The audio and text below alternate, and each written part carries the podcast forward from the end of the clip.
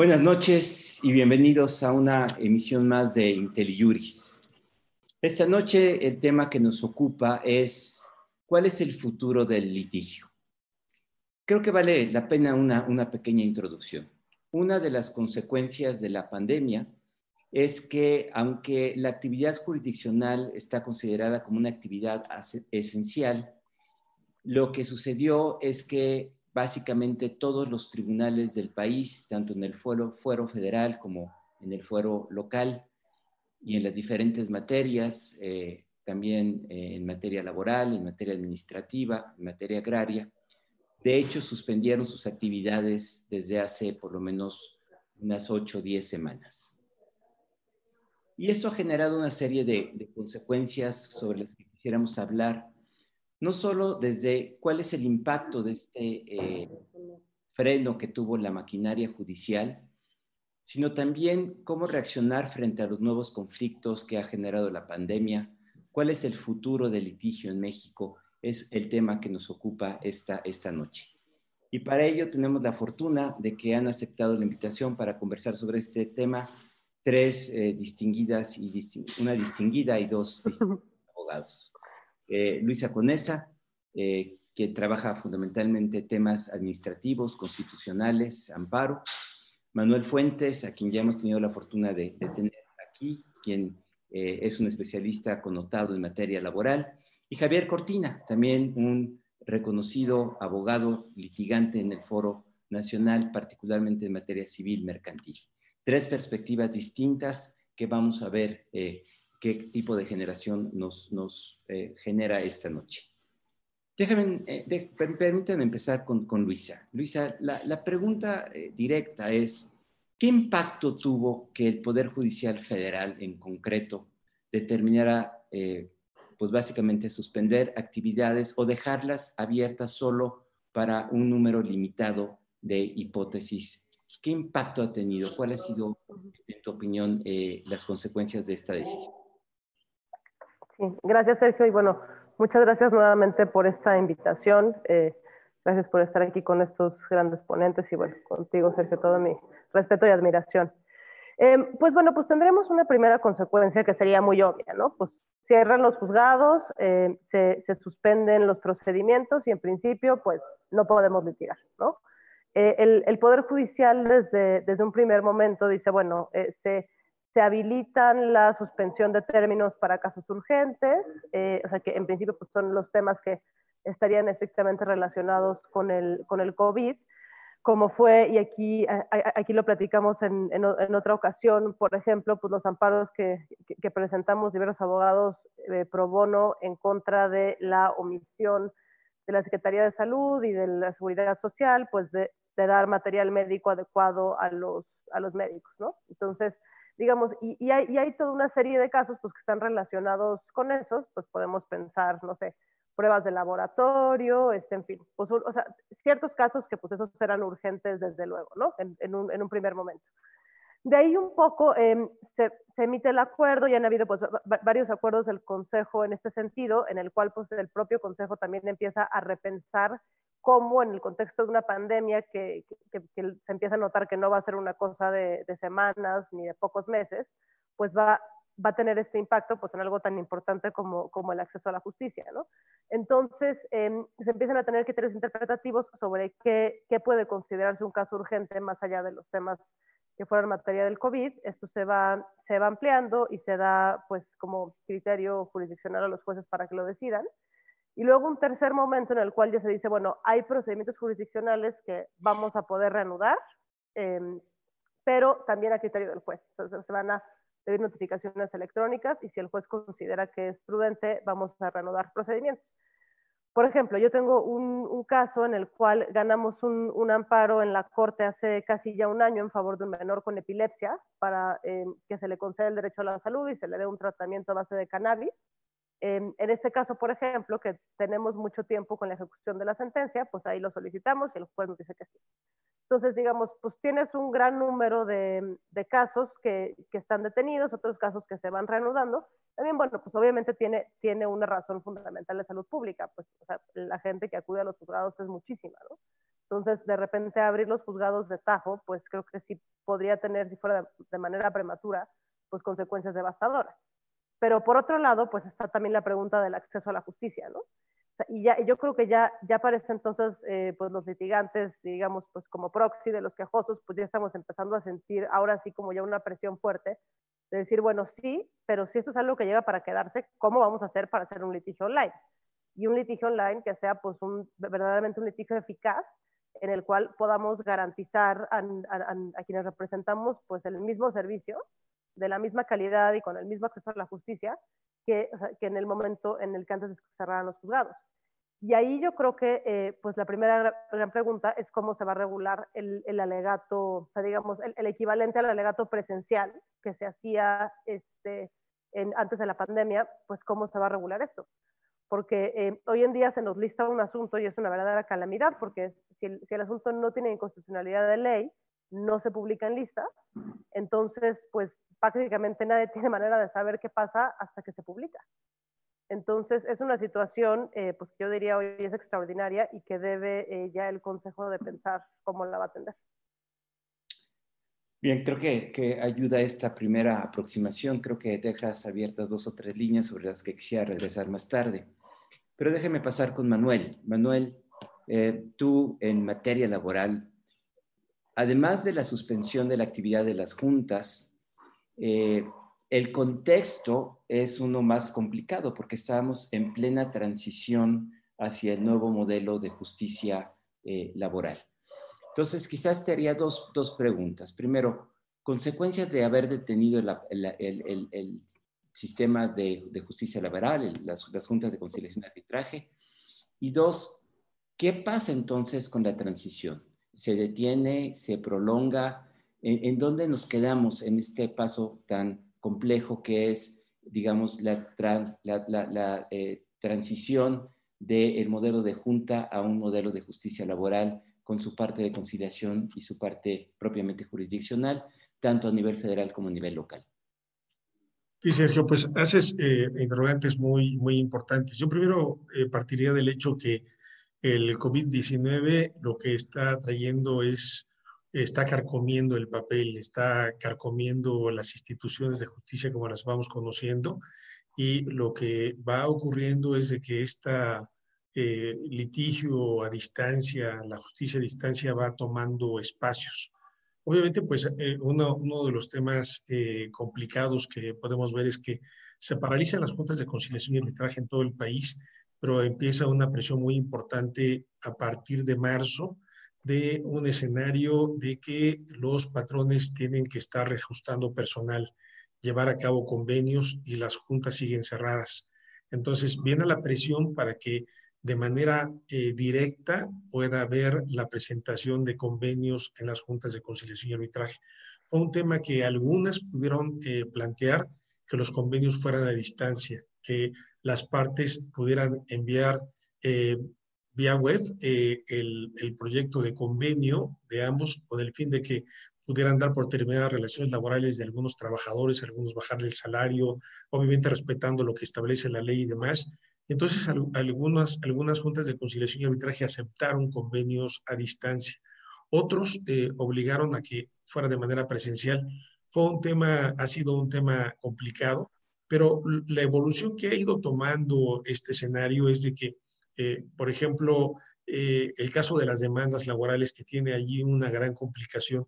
Eh, dice la ley que son dos meses a partir de la fecha del despido que tiene un trabajador para poder presentar su demanda, pero las juntas de conciliación y arbitraje no pueden ampliar este plazo porque finalmente está establecido en la ley y las juntas no pueden poder decir, bueno, se va esto a, a poder pues prorrogar el plazo el mismo tiempo que esté suspendidas las labores. Lo que dice la ley es que el primer día hábil tendrá que presentarse las demandas. Entonces, por ejemplo, ahora la Junta Local de Conciliación y Arbitraje ha hecho una medida que me parece muy interesante, que ha permitido que se presenten demandas vía digital, ya no de manera eh, presencial. Y entonces lo que hacen las juntas es, en este caso la Junta de Conciliación y Arbitraje recibe la demanda, queda, vamos a decir, archivada para el efecto eh, legal, se le da la admisión virtual y en todo caso se está para señalar una fecha de audiencia y después el trabajador en su momento pueda entregar físicamente el escrito. Eh, nos encontramos con, con, una situación que se están buscando salidas para darle una, una posibilidad para que el derecho laboral pueda tener alguna salida, pero en algunos lugares, por ejemplo, están dándose eh, revisiones de contrato colectivo de trabajo y no se puede llevar a cabo porque finalmente están paralizadas las áreas de huelga. Conozco casos en donde comités ejecutivos de sindicatos terminó su periodo sindical y no tiene manera de renovar porque se requiere que las juntas de conciliación y arbitraje emitan un documento que se llama toma de nota o bien la Secretaría del Trabajo pueda estar funcionando para que les pueda dar el reconocimiento. Entonces, hay en muchos centros de trabajo eh, personas que son representantes sindicales, pero que requieren del documento. Y lo que ha ocurrido en la vida de los hechos es que los patrones han aceptado estas vías. Eh, lo que eh, en este momento el fenómeno que se está dando es que hay un creciente número de despidos, hay un, hay un problema, pues, cada vez que se va complicando porque en el momento en que se abren las puertas de la Junta de Conciliación y Arbitraje, no se tiene idea de, de qué manera se pueda resolver el problema porque ya hace mucho rato han dejado de darle presupuesto a esas oficinas con la idea de que hasta que se acaben todos los asuntos es cuando los juzgados laborales van a entrar. Y entonces resulta que bajo presupuesto ya habrá un cúmulo importante de expedientes. Y bueno, después, eh, como tú decías, ¿qué pasa con este escenario de una reforma laboral que ahorita está detenida de alguna manera? Hay, por ejemplo, espacios como el del Poder Judicial de la Federación, donde ya lanzó, lanzó la convocatoria para eh, jueces para que puedan ser designados. En el Estado de México ha ocurrido lo mismo. Allí también eh, medio centenar de, aspirantes eh, pueden participar y bueno, están inscritos 1.200 aspirantes. Y ahorita se está haciendo todo a nivel de conferencias, a distancia, para que se pueda dar ese proceso, pero el tema es, en efecto, el presupuesto, la materialización de esto y al mismo tiempo llega el TEMEC. Eh, nos encontramos con, con, retos muy importantes en la materia laboral. Eh, juntas de conciliación semiparalizadas, digo semiparalizadas porque eh, los funcionarios están llevando expedientes a su casa, hay convenios eh, entre las partes, no hay audiencias, y entonces es probable que este, este problema laboral vaya creciendo en la medida que vaya pasando el tiempo y nos vamos a encontrar con miles y miles de casos ante una, una situación como la que se presenta en este momento por el tema del coronavirus. Gracias, Manuel. igual creo que hay que, muchos hilos de los cuales podemos eh, jalar y desde luego invito a nuestro auditorio a que nos envíe sus preguntas para que se incorporen a esta conversación. Vamos ahora con, con, Javier. Javier Cortina tiene una experiencia profesional distinta, no está en la parte laboral ni, en la parte necesariamente de litigio constitucional, sin embargo, tiene toda eh, eh, la experiencia en materia civil, en materia familiar, en materia mercantil, ¿Qué estás viendo tú desde tu perspectiva, Javier? Eh, ¿qué, ¿Cuáles fueron las consecuencias de este cierre de los tribunales ordinarios y qué está pasando? ¿Cuáles son las consecuencias de esta suspensión de, la justicia ordinaria y, cuál debe ser entonces el papel del abogado en este, este nuevo escenario? Eh, muchas gracias, Sergio. gracias a Manuel y a Luisa por compartir este foro y gracias a todos los que están escuchando y viendo. Eh, buenas noches. Eh, mira, eh, yo creo que lo más importante que hay que destacar aquí es que esta crisis lo que ha traído es poner a la vista una serie de deficiencias que probablemente ya todos habíamos visto, que ya todos conocíamos, pero que no habíamos podido medir las consecuencias que podían tener estas deficiencias. Y ahora eh, es muy triste porque eh, es, es, tanto como decir cuando, ahora sí que cuando la pandemia nos alcance y la pandemia nos alcanzó sin estar preparados, ¿no? Yo creo que aunque en algunos lugares están mejor preparados que en otros, en Querétaro, en, en Nuevo León, y en algunos otros estados tienen mejores sistemas en justicia local. Por ejemplo, en la Ciudad de México, pues todavía es muy precaria la posibilidad de manejar asuntos a distancia. Eh, y esto contrasta con, con todo lo que estamos viviendo, ¿no? Eh, hoy por hoy, la, la realidad que tenemos eh, con todas las herramientas virtuales como esta que estamos compartiendo ahora, pues nos ponen en evidencia que el mundo ha cambiado, pero en los tribunales seguimos cosiendo los expedientes con, con aguja e hilo y todo se sigue tramitando con papel. Entonces es un contraste terrible, ¿no? Tenemos tecnología de punta, de primer orden y eh, seguimos cosiendo expedientes, ¿no? Entonces, yo creo que lo más importante que nos ha traído esto es, es la reflexión de que tiene que haber un cambio y el, cambio tiene que venir de todos lados.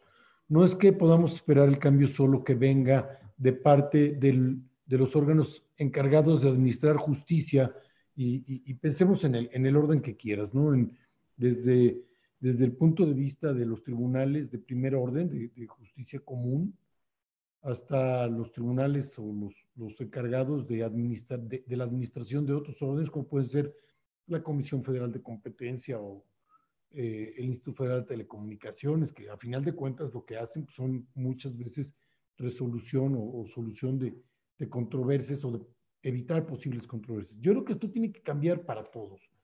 Tiene que haber un cambio de mentalidad. Y aquí donde, donde tenemos que enfocarnos es en qué podemos hacer cada quien desde su trinchera para que, para que cuando se vuelva a la nueva normalidad no nos, no nos desborde la avalancha que va a venir. Es tenemos que ser muy conscientes todos de que algo tenemos que hacer, porque si no, no se va a poder acabar con esto, ¿no? Y me refiero, por ejemplo, a que nosotros como abogados vamos a tener que ser mucho más propositivos y mucho más eh, comprometidos con nuestros propios clientes en presentarles alternativas como puedan ser, por ejemplo, los medios alternativos de solución de controversias, ¿no? Es decir, buscar que no necesariamente tengas que ir a un tribunal, porque una cosa es el futuro inmediato, que es los asuntos que ya vas a tener derivados de esta crisis. O sea, eh, los contratos que no se van a poder cumplir, los suministros que no se van a poder entregar, eh, las penas convencionales, etcétera, etcétera, etcétera. Todas las cuestiones que van a surgir de los hechos actuales.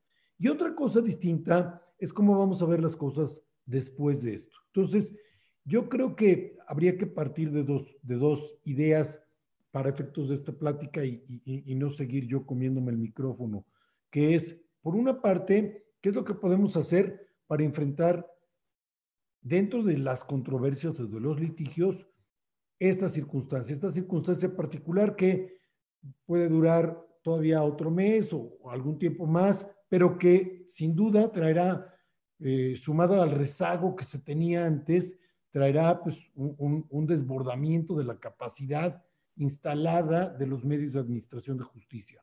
Y la segunda es qué hacer para la segunda fase. Es decir, ya sabemos que esto pasó, ya sabemos que puede volver a pasar y no queremos el viejo sistema de coser expedientes. ¿Qué podemos hacer en estos dos ámbitos? Yo, yo haría esa primera reflexión y si quieres ahora volvemos más adelante con, con ideas o con dudas. Gracias. Me, eh, creo que dejas dos, dos temas bien, bien planteados el corto y luego eh, un plazo mucho más largo. Pero antes de entrar a esa doble dimensión, déjeme regresar con Luisa, eh, porque tú por ahí esbozaste la idea de que podría haber un problema con el derecho de acceso a la justicia, lo voy a plantear. Eh, ya sabíamos, como, como dice Javier, que teníamos serios problemas de acceso a la justicia, eso está ampliamente documentado. Sin embargo, el recurso existía y había tribunales que funcionaban eh, razonablemente bien en circunstancias normales. Sin embargo, llega la, enfermedad, se detiene el aparato por completo y deja en estado de indefensión práctico a muchas personas, no solo en su derecho sustantivo, sino en su derecho eh, central de acceso a la justicia.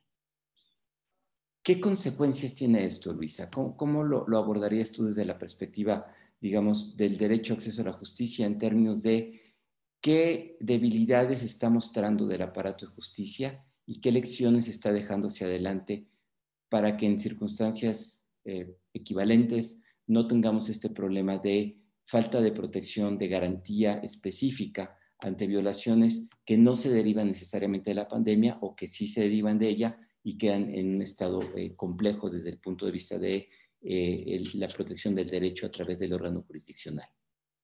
Claro. Pues mira, yo, mi, especialidad pues es la, es la justicia federal, ¿no? El amparo. Entonces yo, yo entiendo que, digamos, lo que yo pueda ver de acceso a la justicia, pues sin duda es la parte pues de hasta arriba y más pequeña de la pirámide, ¿no?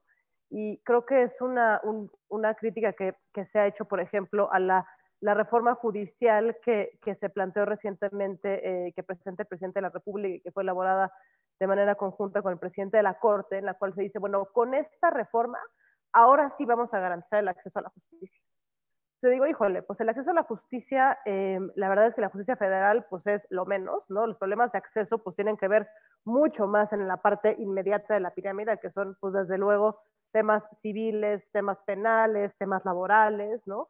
Yo, eh, escuchando aquí hablar a, a, mis compañeros, pienso, híjole, o sea, una, o sea, las cosas que se están dando ahora lo más, por ejemplo, lo laboral, o sea, con las juntas detenidas, pues una cosa durísima, ¿no? O temas de cumplimiento de contratos, ¿no? Que digo, también de lo que más se está dando en materia civil. Entonces, bueno, para que esto llegue al amparo, pues es una cosa marginal, marginal, marginal, ¿no? Ahora, digamos, el tipo de problemas de los que se hace cargo el amparo, que son problemas públicos o digamos directamente públicos, eh, y aunque pueden ser indirectamente privados, pues también obviamente que se ven afectados, ¿no? O sea, el, el, Consejo de la Judicatura crea el expediente electrónico pues hace ya bastante tiempo. O sea, yo eh, fui secretaria de juzgado hace ya más o menos 10 años y se empezaba a implementar el expediente electrónico y se pensaba que pues en el corto plazo ya todo iba a estar digitalizado. Y eso es una promesa que no se cumplió.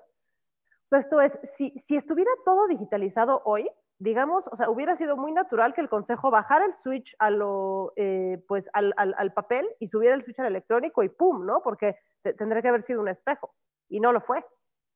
Entonces, digamos, tienes pues este, este primer problema que, que creo que tal vez la norma más o menos está hecha para eso, pero ha habido como un, un rezago en, en, en, la parte humana. Y luego, dos, o sea, ya, ya ante la necesidad de digitalizarnos todos, pues bueno, creo que, creo que sí tienes, tienes un problema importante también pues del tipo de asuntos que pueden conocerse en justicia federal, ¿no? Los que ya no llegan, porque pues eh, eh, digamos, para que una persona llegue al amparo tiene que haber este, aguantado tres años de juicio, ¿no? Instancias locales, eh, en fin. O sea, a, a, lo cual un poco a mí me, me, lleva a pensar, precisamente como hablaba Javier, de medios alternativos, pues sin duda el tema de la, de la inteligencia artificial, del derecho a la tecnología, pues que eso es lo que te va a ayudar a que muchísimos conflictos pues ya no tengan que llegar ¿no? al, Poder Judicial en el, en el sentido tradicional. Y luego yo te diría como un segundo momento, o sea, que sería como la parte un poco cultural de, los jueces y, de quienes trabajan en el poder, que tiene que ver con, con, con cómo, te, cómo te enfrentas a estos casos, ¿no? O sea, un, o sea cómo, cómo, tú eres el verdadero garante del acceso a la justicia. Cuando viene una persona a decirte, oye, eh, no me dan medicamentos para cáncer, no me dan insumos para laborar en un hospital, ¿no? Eh, o sea, que, que, que, de repente ves a los jueces que en muchas ocasiones siguen teniendo como una reticencia formalista para verdaderamente eh, atender los, los problemas, ¿no? Y yo diría, en un primer momento, digamos, desde la propia admisión de los amparos o desde dar una suspensión, y luego la parte que me parece a mí, pues, más delicada y la que creo que es eh, la, el, gran faltante y que debe de ser una conversación central en la reforma judicial, que es la ejecución de las sentencias, ejecución de suspensiones y ejecución de sentencias. Porque muchas veces este, nos dan una suspensión, estamos muy orgullosos, nos subimos en Twitter, nos aplauden, pero pues nunca se puede cumplir. Manuel, en materia laboral la situación puede ser dramática, ya era dramática. Eh, digamos, las juntas nunca se caracterizaron por eh, rendir una justicia pronta y expedita. Sabemos que eh, eran procesos muy lentos y generaban una serie de distorsiones. Le vas a sumar un incremento de conflictividad por las razones que tú ya explicaste.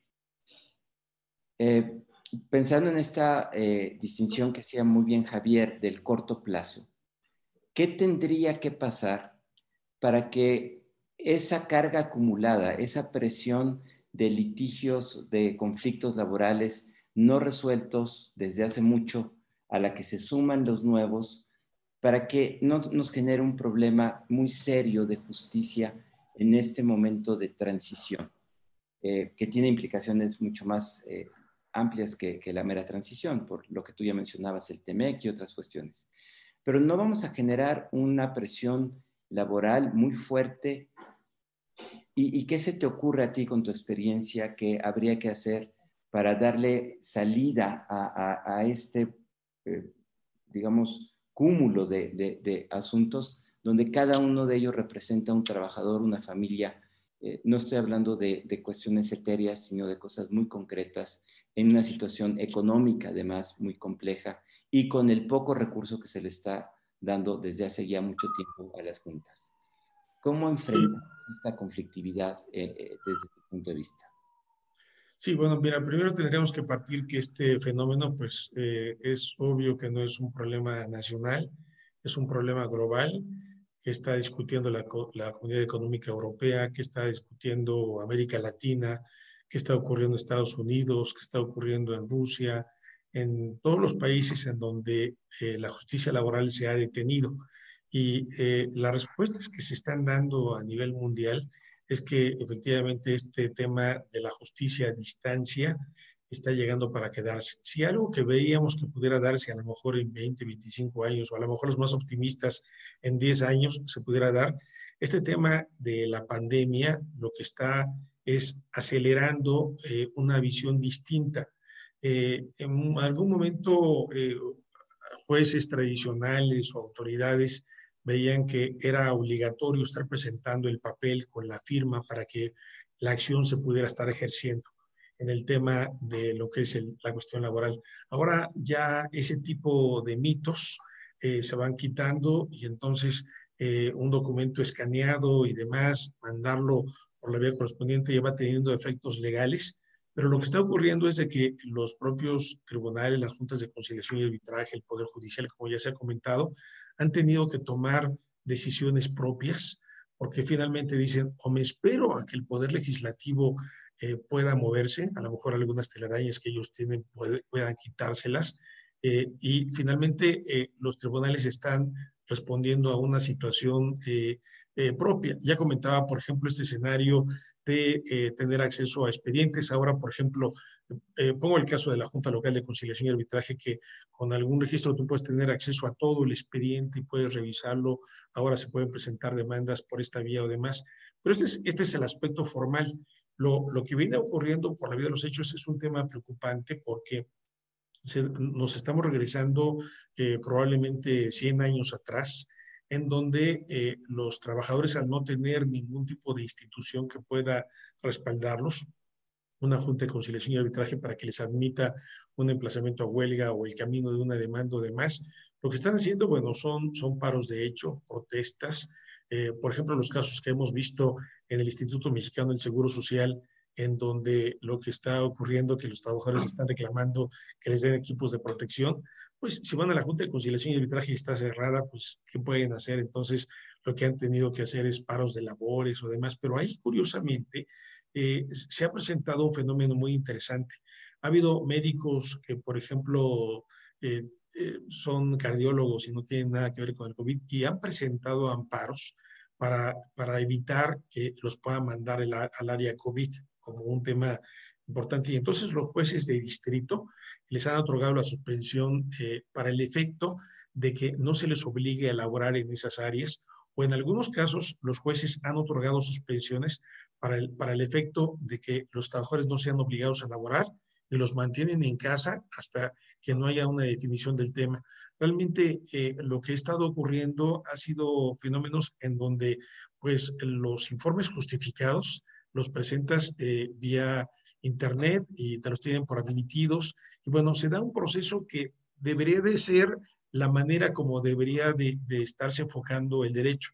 Obviamente, pues eh, ha sido la combinación del Poder Judicial con las limitaciones que se tiene, pero lo que se dan cuenta es de que este tipo de operaciones están resultando más baratas, eh, que no requieren un mayor presupuesto y con el que se tiene se pueda estar desarrollando un tema de justicia. Por ahí veía alguna pregunta que decían qué pasa con los trabajadores que están reclamando, por ejemplo, un reconocimiento a riesgo de trabajo. Eh, yo he visto expedientes que tardan 15 años o hasta 20 años y son la mayoría de los casos en la Junta Federal de Conciliación y Arbitraje. De 460 mil expedientes que se tienen en esa junta, el 56% eh, tiene que ver con temas de riesgo de trabajo. Y entonces, eh, imagínense, un trabajador que sufrió un riesgo de trabajo hace 10 años o hace 15 años, ni siquiera genera intereses legales, ni siquiera genera eh, salarios caídos. Son, son de los juicios o en el ámbito en donde un civilista dice, pero ¿cómo es posible que no haya ningún tema de, de gastos que se puedan estar recuperando? un trabajador después de 15 años le, llegan a pagar una modificación a precio de hoy de 16 mil pesos o 15 mil pesos como cantidad total de bonificación. Y entonces el, tema de la justicia laboral de verdad que requiere una revisión desde, una, desde una, un cristal de los derechos humanos para que efectivamente se pueda dar una respuesta. Muchos de los trabajadores que tienen un juicio al final ya ellos ya no lo, lo, vivieron, sino a veces son este, los hijos los que están llevando a cabo a través de lo que se llama sustitución procesal este tipo de recursos. Entonces, eh, ¿qué es lo que se puede hacer? A mí me parece que dentro de los claroscuros de esta pandemia, eh, el aspecto positivo es que a mí me parece que esta justicia laboral a distancia eh, va a ser una justicia laboral que se va a quedar y que va a ser un escenario en donde van a ser los medios alternativos de justicia para que por esa vía se pueda llevar. Y entonces a lo mejor se va a abrir un espacio en donde se diga, aquí va a haber eh, juicios a distancia y eh, va a haber otros juicios presenciales. La verdad, esto que decía nuestro amigo Javier Cortina de el expediente cocido y demás, nos los encontramos allí. Y entonces yo digo, eh, estamos en este escenario en donde nos encontraremos con expedientes digitales que podrán tener otra visión, de otra manera. Y entonces me parece que este es un, gran simbramiento en donde tenemos que estar repensando la justicia de otra manera. Eh, lo, lo, que está ocurriendo en el caso de los trabajadores al no tener una justicia de verdad como la que estaba antes, en una situación como la que está ahora, es que precisamente los gobernantes entiendan que es necesario dotar del suficiente presupuesto a las actuales juntas de conciliación y arbitraje para poder resolver los juicios lo más pronto posible. Pero desgraciadamente esa visión no se tiene. Me han preguntado, ¿podremos estructurar un amparo contra esta inercia de no dar presupuesto? Pues a mí me parece que tenemos que estar repensando todos cómo obligar al Estado desde otra visión para que efectivamente esta idea que marca el artículo 17 de la justicia, el artículo 17 de la Constitución, de la justicia pronta y expedita, pueda darse. Y me parece que estamos en esa posibilidad en esa curva que nos da esta historia que no escogimos nosotros, pero que nos da la posibilidad de que podamos dar este escenario. Ya los que están juzgando están dando cuenta que esa puede ser una vía de solución para cortar eh, estos eh, tramos tan prolongados de esta llamada justicia. Javier, Manuel sugiere, sin haberlo dicho necesariamente así, una transformación radical de la justicia. Transformación que ya la venimos pidiendo desde hace mucho. Déjame hacerte una pregunta con, dos caras. ¿Qué tendría que cambiar del lado de los abogados en su práctica, en sus modos de hacer, en su modo de enfocar el conflicto, por un lado? Y por otro lado, ¿qué debería cambiar en los poderes judiciales? Eh, han mencionado ya, y es una preocupación en las preguntas, si el eh, juicio en línea podría ser una solución. ¿Qué ventajas, qué desventajas le ves a una solución tecnológica y si no hay otras cosas que también tendrían que suceder?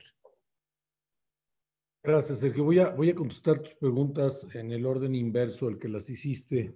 De acuerdo. Eh, creo que eh, facilita el, el, entendimiento del tema. Mira, desde luego, la, la posibilidad de manejar asuntos en línea existe no es nueva. Nos acaba de decir Luisa que ella fue secretaria hace 10 años de un juzgado federal y ya existían. En materia administrativa, el tribunal ha tenido herramientas de este tipo desde hace muchísimo tiempo. En el Estado de México, como dije antes, en Querétaro, Nuevo León, hay sistemas completamente implementados para tales efectos. Es decir, que se puede, se puede. O sea, eh, lo que es increíble es que no lo tengamos. Eso es lo que es lamentable. Y una cosa todavía más lamentable que no podemos perdonarnos nadie, incluyendo a los abogados, porque pues, el sistema de administración de justicia es un sistema eh, complejo en el que tanta responsabilidad tienen los que se encargan de la administración como tal, como los jueces y, y, funcionarios y los abogados que estamos del otro lado, que no hemos tenido la energía, la capacidad, la fuerza, la unión para exigir que se implementen esto, que se hubiesen implementado ya hace mucho tiempo todas estas herramientas.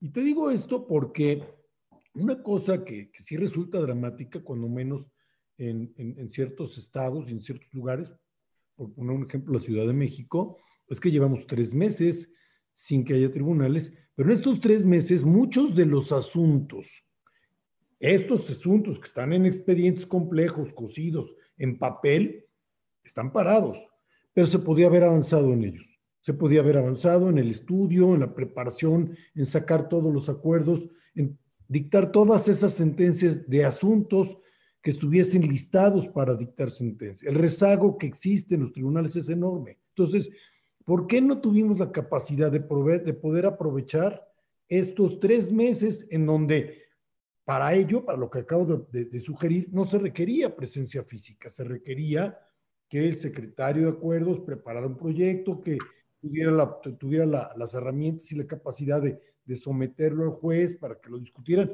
Y entonces decir, ir, a, ir avanzando en los expedientes, de manera que cuando llegáramos el día que se vuelven a abrir los tribunales, pues partas de cero, pero sin ningún rezago. Es decir, todos aquellos acuerdos, todos aquellos trámites, todas aquellas cuestiones que se podían haber resuelto están al día.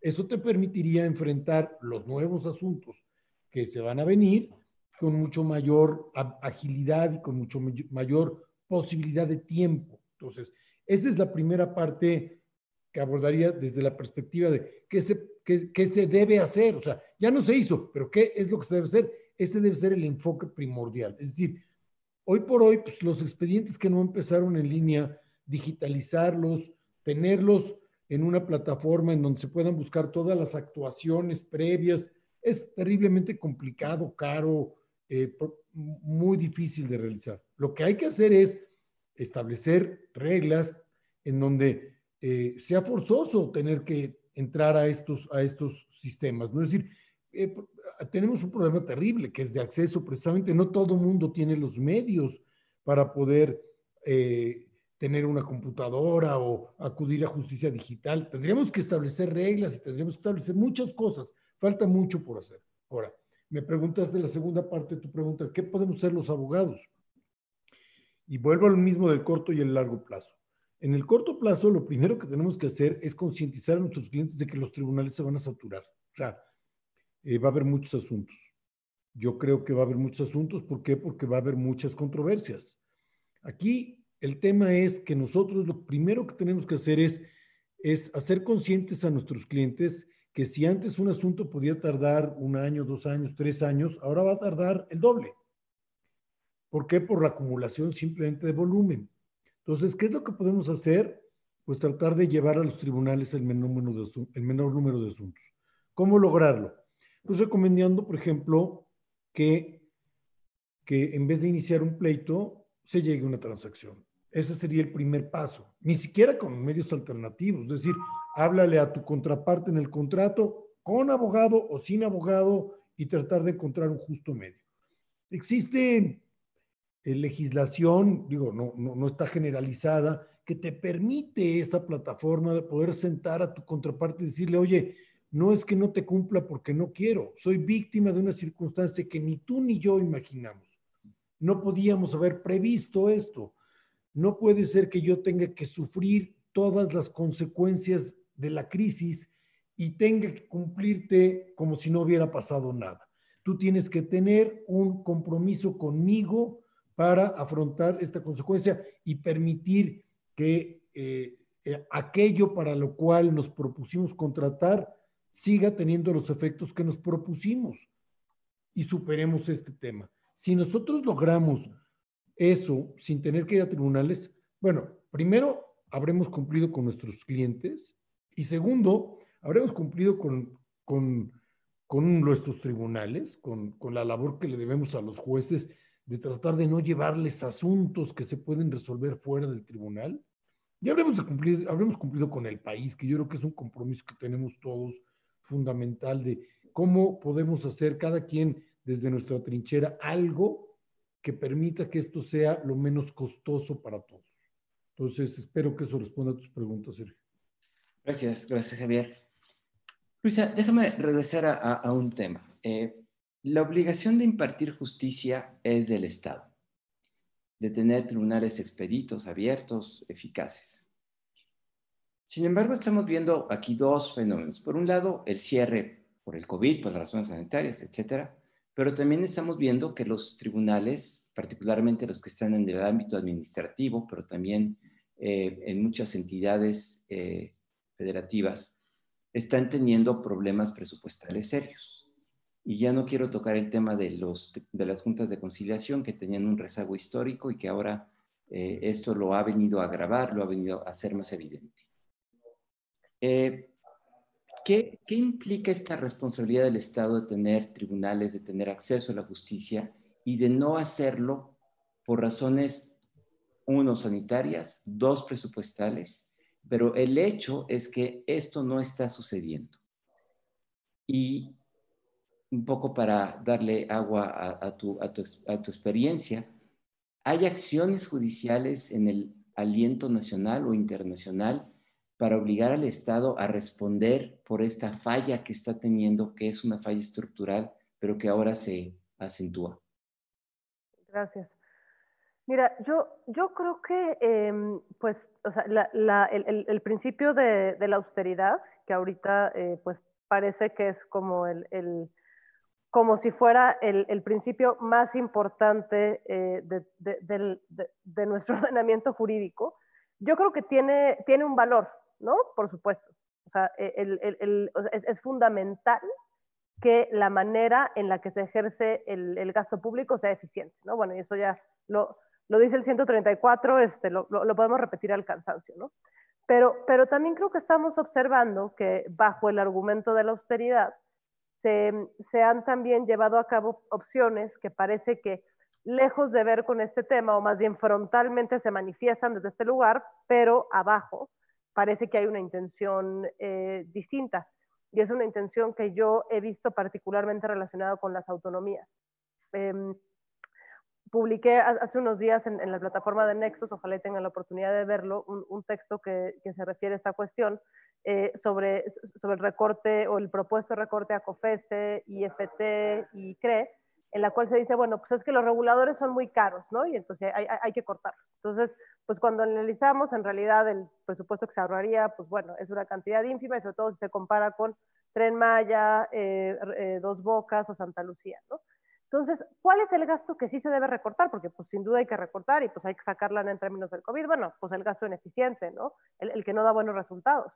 Y entonces la pregunta es, ¿y la justicia? ¿Ese es uno de los que hay que recortar? Pues yo pensaría que no, ese sería el último. O sea, hay muchísimas cosas antes donde podemos identificar ineficiencias que el acceso a la justicia. Entonces, em, de entrada, pues ahí creo que es, es, una labor que pues tiene que ver con la parte política, tiene que ver con la parte crítica que tenemos los ciudadanos y luego tiene que ver pues con una cuestión de conexión con nuestros legisladores y eh, pues de, acceso en las urnas, ¿no? Entonces, bueno, eso por un lado. Y luego por el otro, ¿cómo podemos, digamos, hacer valer estos derechos pues en la parte de, de, acceso a la justicia, ¿no? Sin duda creo que eh, presentar estos litigios en los cuales nos preguntemos, oye, eh, Aquí falta, falta que, se designe presupuesto para esto o para lo otro. Son litigios eh, que normalmente tienen que ver con derechos económicos y sociales que se han venido planteando desde hace tiempo y que también tiene mucho que ver con cómo se acerca el Poder Judicial a ellos en el contexto de la división de poderes. Por ejemplo, un, el, primer asunto que se plantea sobre este tema, el de yo contribuyente, bueno, de los primeros, hace como unos ocho años, en la cual es un grupo de académicos cuestionan que se le haya condonado eh, el, IVA a los municipios, a los estados. Decían, bueno, ¿por qué ellos sí y por qué a mí no? Este es un tema de ejercicio de gasto. Eh, el, primer, el, primer enfoque del Poder Judicial es no, esto es interés simple, cualquier ciudadano tiene interés en el básico que hacer em, del poder público y ellos tienen un interés calificado. Yo creo que con el tema del interés legítimo esto se va refinando y limpiando y cada vez más hay un reconocimiento de cómo esto puede, puede afectar a los ciudadanos. Y yo creo que, por ejemplo, hablar del derecho a la progresividad, eh, de, la interconectividad de los derechos humanos con acceso a la justicia, pues sí debe de llevar a los jueces, y bueno, obviamente con todo eh, el, el, control de convencionalidad, hacer esas preguntas de una manera mucho más seria, ¿no? Pues esto es, si bien es cierto que el juez no es el experto en política pública, no es el que debe eh, estar en Hacienda diciendo pesos y centavos, sí puede hacer una muy buena valoración sobre un actuar del Estado que es abiertamente irracional para lograr un fin. y, la Corte lo ha hecho. El caso, por ejemplo, parece que se llama Pabellón 13, eh, en el cual se hace un, litigio muy exitoso que resuelve la segunda sala por el ministro Pérez Dayan. Y se le dice, fíjate que a los, a los enfermos de VIH-Sida no los puedes mezclar con otro tipo de, enfermos epidemiológicos porque tienen un sistema eh, inmunodeprimido y entonces pues la probabilidad de que pongan esto su vida es mucho más alta. Perfecto, se gana el juicio. Este es un amparo que se ganó, si no mal recuerdo, hace 5 o 6 años. ¿Y ustedes creen que ya les construyeron el hospital? ¿Y por qué? Pues porque, ¿no? Lo mismo, es a, lo que volvía al principio de mi, de mi intervención. ¿Cuál es el gran problema de la manera de hacer eficaz las sentencias, porque la autoridad te dice, estoy en vías de cumplimiento, no, es que no me toca a mí, es que le toca al otro, y el juez le dice, bueno, una prórroga, otra prórroga, ahora sí te voy a poner una multa, uy, 10 mil pesos, ahora sí. Y entonces se, o sea, se pasan la bola y entonces la justicia pues acaba siendo una sentencia enmarcada preciosa y no le llega a la gente. Y, de veras yo insisto mucho en que la reforma judicial que hoy en día tiene la Cámara de Diputados, bueno, en Senado donde fue presentada, ahí sentada es algo que no podemos dejar esperar. Y el acceso a la justicia en línea, y podría ser, oye, eh, preguntaban, ¿y la gente no tiene computadora? Pues puedes poner computadoras en los juzgados y que tengas un área específica, llegue la gente ahí a presentar su demanda. ¿Por qué no? O sea, podemos ser creativos, tenemos miles de maneras de hacerlo y tenemos todos que ser corresponsables en lograr este fin. Manuel, déjame suponer un escenario. Déjame suponer que por arte de magia hay recursos, se puede implementar un juicio laboral con una fase de conciliación y luego una fase contenciosa en línea eh, y que esto es posible en dos o tres años. Déjame imaginarme este escenario hipotético. Yo sé que estamos lejos de él. ¿Está la profesión jurídica, estamos los abogados preparados eh, culturalmente para enfrentar un cambio de esta magnitud? Eh, no hay ciertas prácticas que también tendríamos que empezar a reflexionar nosotros los abogados de nuestro papel y nuestro eh, lugar, digamos, en el sistema de impartición de justicia laboral. ¿Qué tipo de abogado requeriría esta nueva justicia que fuera mucho más eficiente, mucho más eficaz, mucho más al punto y menos llena de estos recovecos con la que la hemos construido y de la cual somos también responsables un poco eh, la profesión jurídica? Eh, fíjate que esto que tú comentas me parece que no es, no es, un, no es una cuestión que pudiera ser no materializada en el corto tiempo. Yo lo veo que esto sí se puede materializar. Me parece a mí que en general, no digo todos, sí, sí estamos preparados como para poder enfrentar una situación de esta naturaleza. Yo, yo quiero pensar, yo mismo me imaginaba una oficina de algunos abogados en donde dijeran, busco a tal abogado, está en audiencia y hubiera un espacio en sus propias oficinas donde estuvieran llevando audiencias en línea para que esto se pudiera acelerar. Obviamente aquí tenemos que estar pensando en una, en una forma de resolver justicia de otra manera, no eh, con una visión de hace un siglo, dos siglos o tres siglos, sino que efectivamente se requiere una, una revolución, un planteamiento distinto. Eh, hemos llegado a pensar o plantear en algún momento eh, cuántos juicios pueden ser similares, cuántos juicios pueden ser idénticos, no, no a través de alguna conversión alfanumérica en donde si este caso tiene esta conversión o demás, puede haber un tema de un resultado que se pueda dar en forma inmediata. Eh, a través de algún sistema cibernético donde pueda dar una respuesta. ¿Es posible que se pueda llevar a cabo una justicia así? sí se puede. Finalmente, cada una de las cuestiones tiene posibilidades de poderlo llevar a cabo, pero me parece a mí que, que las, las, posibilidades que ahora nos está planteando esto este hecho sí se da. Eh, eh, las experiencias que se han vivido estas semanas han sido realmente muy importantes. Al estar cerradas las fuentes de conciliación y arbitraje, lo que hemos visto es de que patrones y trabajadores se reúnen, se juntan, eh, vamos a decir, a distancia, cada uno en los espacios, y entonces dice, bueno, ¿cómo vamos a hacer aquí para resolver este problema? Eh, ¿cómo, ¿Cómo vamos a dar eh, o aplicar medidas de protección en ciertas áreas en donde hemos encontrado que la gente se ha contagiado y demás, y cómo vamos a estar aplicando diversas normas. Y se han llevado a cabo pactar convenios incluso no escritos y se han estado resolviendo muchos problemas porque efectivamente me parece que el factor del abogado debe de, rescatarse. ¿Qué papel ha jugado el abogado en la historia? Ha sido el que recibe el reclamo de las personas, lo convierte en una, una demanda, en una acción de justicia, la convierte en un papel, lo presenta ante un tribunal y no todos los derechos estaban antes escritos. Los, los, derechos se han ido construyendo precisamente con los reclamos de la sociedad y así se ha creado un código X eh, de cualquier naturaleza, una legislación laboral. A mí me parece eh, por ello que este tema de, de, una justicia de esta manera sí eh, estamos en condiciones para que se pueda llevar a cabo. A lo mejor al principio habrá una serie de problemas, errores, el tema este que hemos encontrado, que el Wi-Fi, que no nos podemos conectar, qué pasa si estamos en una audiencia que luego alguien eh, automáticamente desconecta la computadora y entonces dice, ¿qué pasa? Estabas tú por ofrecer pruebas y entonces, este, no, pues que era mi problema del Wi-Fi. ¿Y, y cómo podemos resolver situaciones que aparentemente sean causas de fuerza mayor y otras cosas que puedan ser intencionales y donde las partes lo busquen como una manera de poder estar evadiendo un tema de justicia. En el tema de la vida real, como los abogados a veces estamos en la Junta de Conciliación y Arbitraje y dicen, pues hay una amenaza de bomba y entonces hay algún abogado que tenía que ofrecer ese día pruebas y entonces lo hace como una oportunidad para estar obstruyendo la justicia. ¿Cómo lograr que este tema que pudiera ser como una alternativa podamos ir logrando de ensayo y error, lograr que efectivamente se pueda estar avanzando?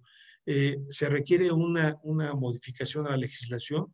En estricto sentido, sí, pero ya hemos visto cómo eh, los acuerdos internos de autoridades han podido lograr estos avances y eh, a mí me parece que aún sin el poder legislativo que camina de otra manera, es como un, un gran monstruo, como que camina pocos milímetros y demás, me parece que, las propias autoridades con, una presión de parte de las partes interesadas en poder resolver estos temas de justicia, poder estar eh, haciendo los, ensayos correspondientes. Ya, por ejemplo, pongo el caso de, las juntas de conciliación y arbitraje. Hemos logrado estar llevando a cabo, conciliaciones a distancia. Eh, cada uno en su espacio, la autoridad por un lado, las dos partes con, con sus eh, espacios en videoconferencia y hemos podido llegar a acuerdos.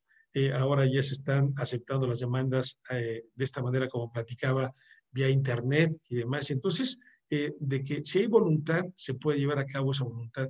Eh, hay ahora muchos jóvenes que ven las cosas de otra manera, dicen, ¿cómo es posible que ahora estemos atorados en los expedientes de antes y, que podamos tener otra visión, el, el, expediente digital, la justicia digital? Me parece que eh, esta pandemia nos da esa, esa posibilidad.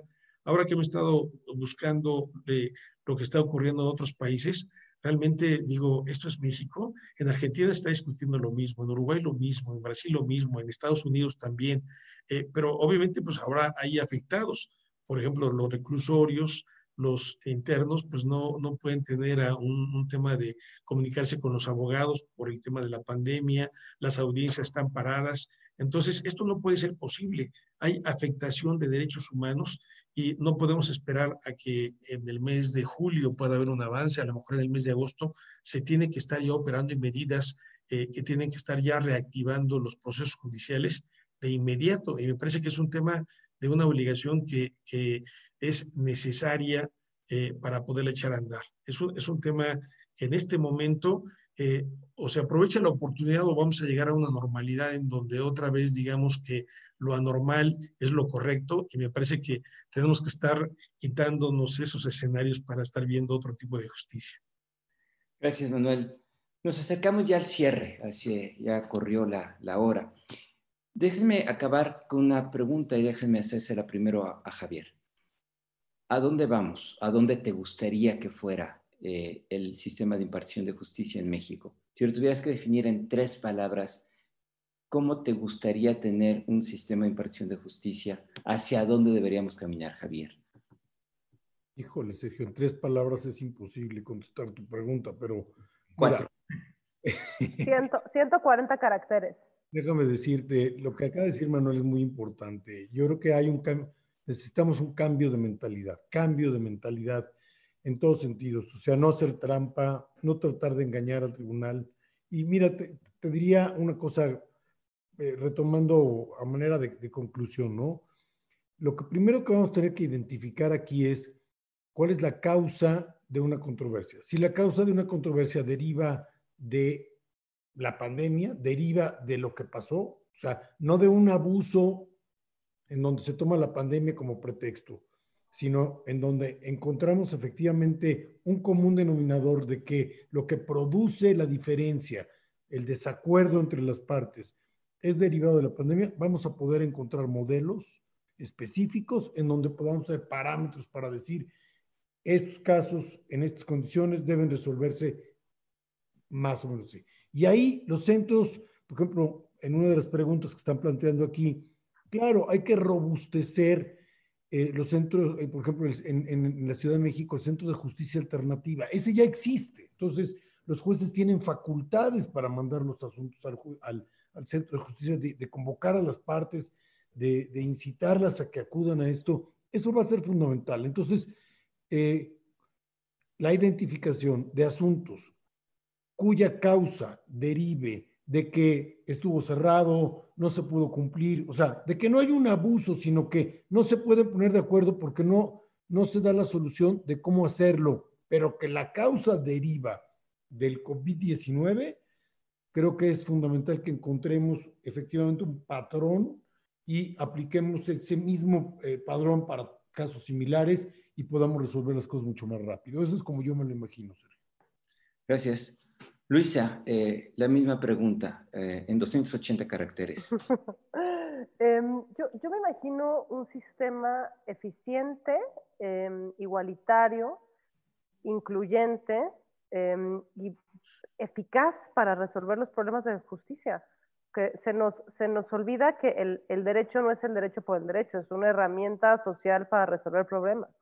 ¿no? Y que los abogados pues, somos eh, proxies de, pues, para, para lograr ese fin. Creo que uno, de, uno de los grandes temas es cómo, cómo vamos a repensar las audiencias, que es, lo que yo decía en un principio.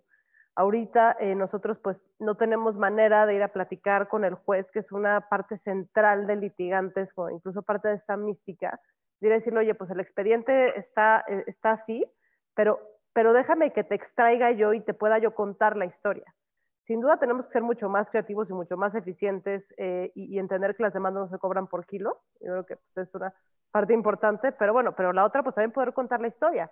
Y, cuando yo decía pues que, debe ser este, de equidad procesal, pues eh, pensar en una manera, en hablar de, em, de audiencias online donde estén las dos partes, ¿no? La cual tengas media hora, cada quien expone y vámonos, una cosa verdaderamente contradictoria y de veras también sube muchísimo el, el, el nivel de los abogados. Por eso, pues, los que damos clase insistimos en, exámenes orales, porque pues que, pueda el alumno poder expresar una idea clara en tres minutos y en tres minutos convencer al juez, pues es, es central. Entonces, em, creo que bueno, pues todos, todos debemos ir pensándolo hacia allá y obviamente un sistema en el cual el derecho a la, eh, derecho y tecnología pues se pone en el centro y deben de haber cosas que ya no lleguen con los jueces y se resuelvan de otras maneras. Manuel, tu turno. Eh, ya lo has esbozado, pero sintetízanos tu visión de futuro. Sí, bueno, yo quisiera que pudiéramos contar a 50 jóvenes, eh, matemáticos, cibernéticos, artistas y demás, pero que no dejaran pasar abogados. Que dijeran, bueno, hagan un diseño de cómo debe ser la justicia, una justicia rápida, pronta, expedita, a través de un sistema eh, cibernético, y entonces ya salgan y se los entregan a los abogados para poderlo operar.